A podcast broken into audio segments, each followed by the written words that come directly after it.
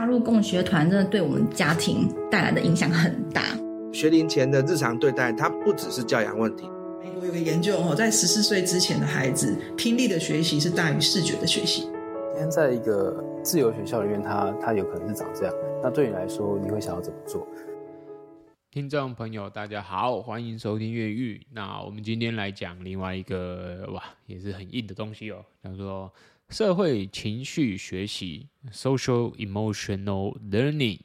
之前网络上曾经流行一个叫 “emotional damage”，呃，亚洲人特有的那个呵 心理情感上被受到伤害。我不知道大家有没有听过这个命哦，这个迷音。好。我们讲这个社会情绪学习这件事情哦，就是一个很好玩的主题。因为我自己学校在办招生说明会的时候，我们曾经诶找过很多家长来，很多讲到说，诶大家有没有听过社会情绪学习啊？结果哇，听过的家长屈指可数，大概就两三个，那甚至更少，甚至曾经有一场里面只有一个家长听过。那蛮有趣的是，诶我们学校有一些外国家长来，然后诶外国人每一个都听过。非常非常清楚，他们都说你不需要，不需要介绍社会情绪学习给我，因为在国外这个我们都很清楚它的重要性。所以在东西方，诶，为什么情绪学习有一个这么大的差别呢？我觉得这是一个，嗯，我自己在学校场域里面，我体验到说，哈，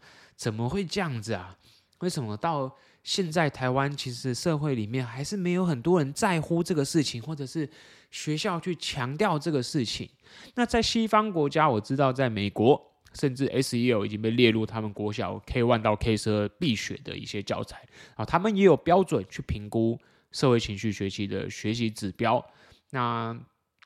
我相信有一些大家听众朋友听过说，美国之间发生过一些很严重的枪击校园事件啊，一些校园安全发生的问题，所以在一个嗯有枪是合法的一个国家里面，情绪。更是一个嗯，我觉得比起台湾来说，他们是更重视的一个地方，因为他们发现，如果我们教育孩子，我们让孩子长大这个期间，孩子心理出现了很大的问题的时候，哇，他是可能产生难以挽回的后遗症啊。所以这就是为什么在欧美国家，嗯，社会情绪学习，我觉得他们更重视。那我认为一方面也是因为，他们是更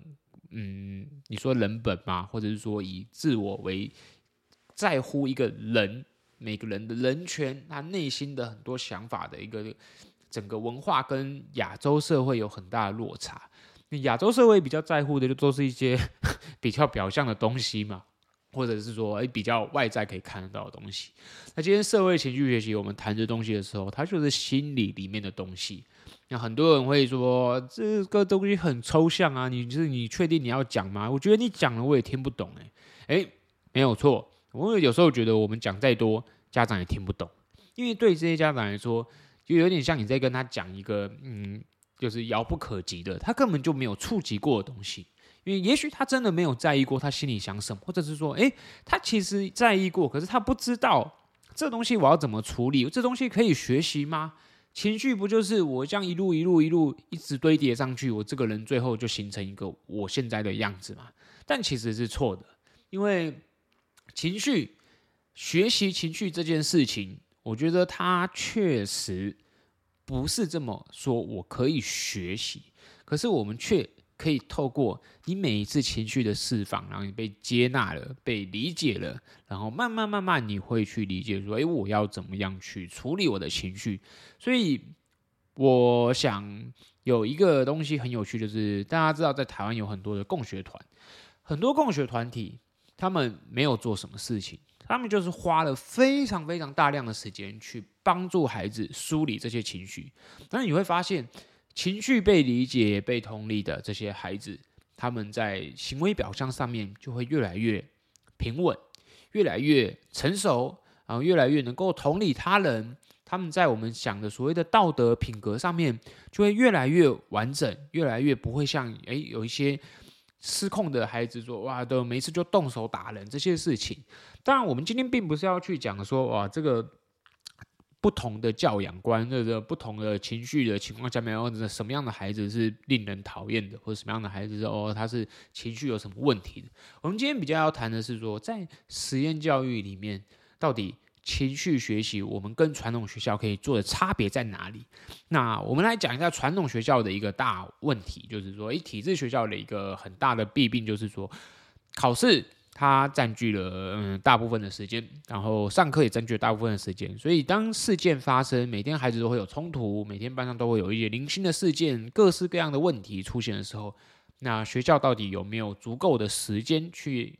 帮助孩子消化这些情绪？或者是说，老师们是怎么处理这一些事件、这些问题？这个变成是传统学校一个，嗯，我觉得很多人都觉得说，哎，我从小时候我没有被老师照顾到，小时候老师根本就不在意我的想法啊，这这一些念头没有错啊。这个就是在传统学校里面，我认为很多家长他们有不好的经验，所以想要往实验学校走的一个原因。那他们都会认为说。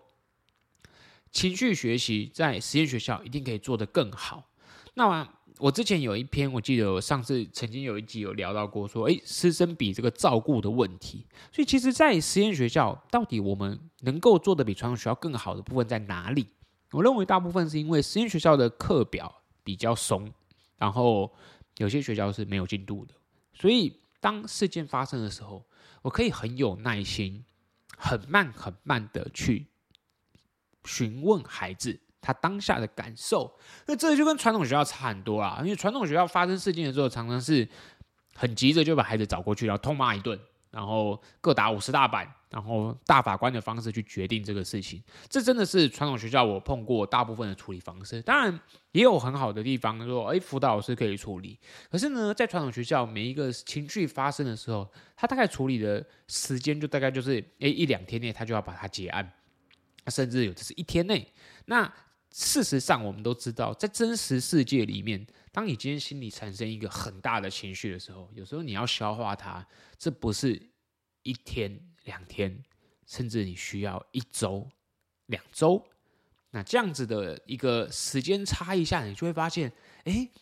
如果我们套在孩子身上呢？当孩子今天产生了一个很大的情绪，当他今天有很深的情绪埋在心里的时候，我们要处理这东西，他就不是一天两天可以处理的了，他甚至会需要一周、两周，有时候甚至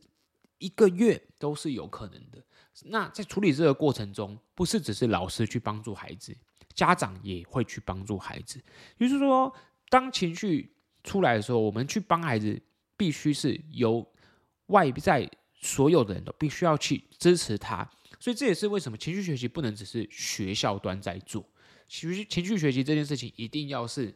家长也理解，然后也协助参与，我们才能够完完全全的去帮助说孩子去梳理他们在生活中碰到的各种情绪。那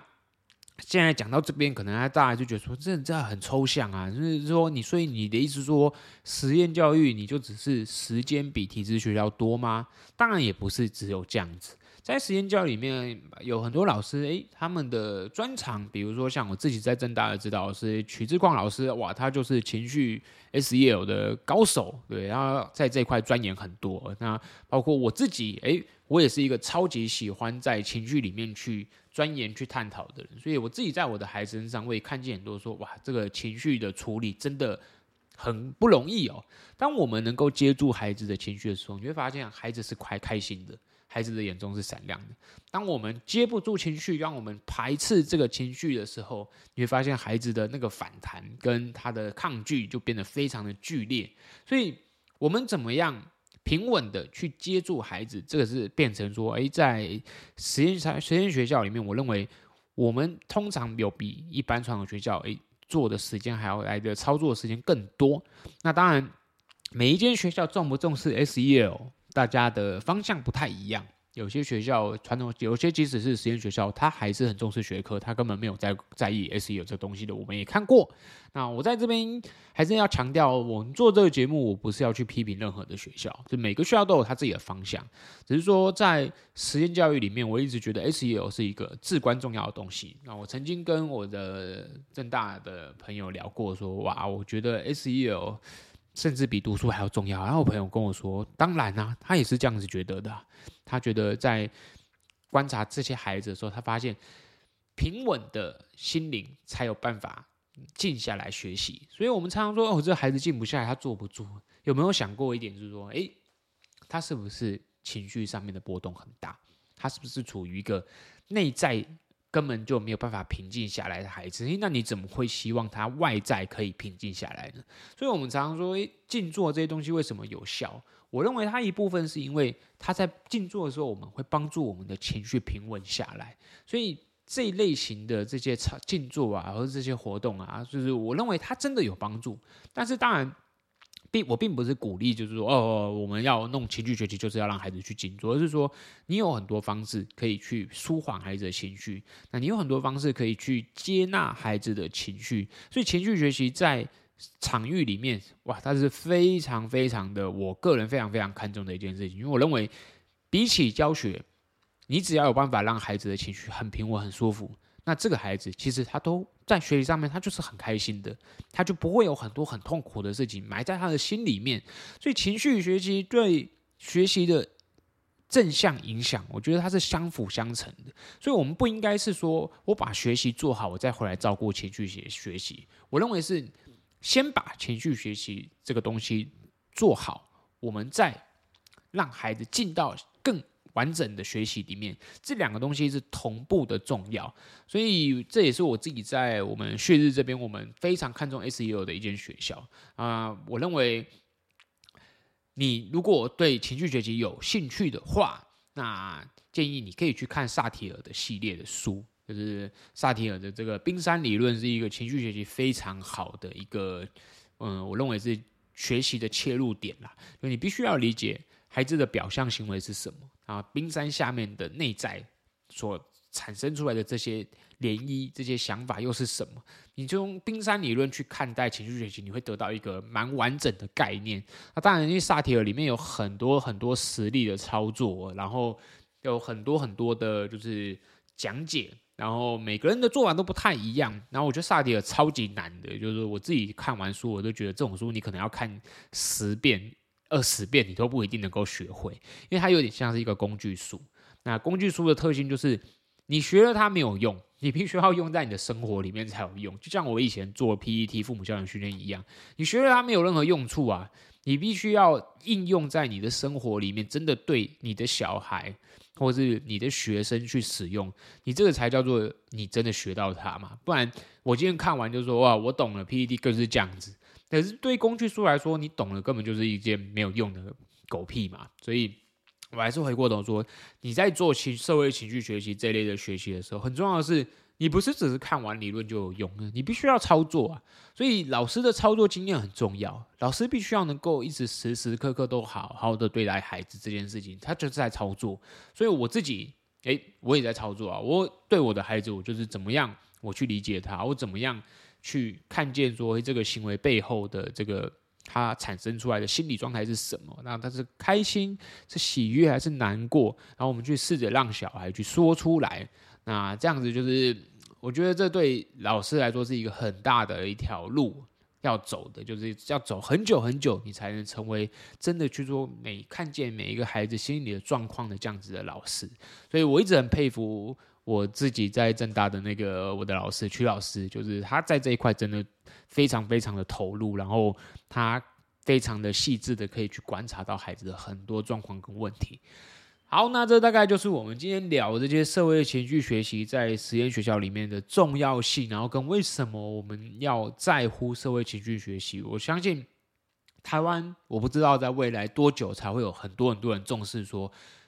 一定要。把这个东西纳入你应该要去处理的部分，要不然我认为在好多家长心里，他其实不是很在乎这个议题。应该说，大家常常是我懂它重要，你讲的我都懂，可是真的在教育现场的时候，诶，我又好像完全不管他了。就是很多人就会说，你不要跟我讲孩子的情绪什么，我也很生气啊，对不对？我没有被同理到。你想想看，大人没有被同理的时候，你都可以这么不爽。那你的小孩他没有被同理的时候，他跟你的心情是一样的。所以，我们怎么在一个教学现场里面，我们可以去同理孩子呢？当然，同理孩子就是很多人会无限上纲说：“哦，那你就是让他骑在你头上。”就事实也不是这样子嘛。我觉得有时候我们大家在辩论、争论某个议题的时候，会很容易就模糊焦点。所以，我们今天回到这个中心来说，社会情绪学习，让我们去看见每一个孩子他内心的状况，然后你去让他内心平稳下来，诶，他才能够有一个外在的表象的平稳。所以，内部一定要安稳哦。这以前有一个马斯洛的那个。新的解释法说，中间人的中间是一个一艘船在航行嘛，然后你如果心里不平静，那个船就会一直触礁啊，那你怎么可能外在会平静？好，那我们今天就聊到这里，我们下期再见，大家拜拜。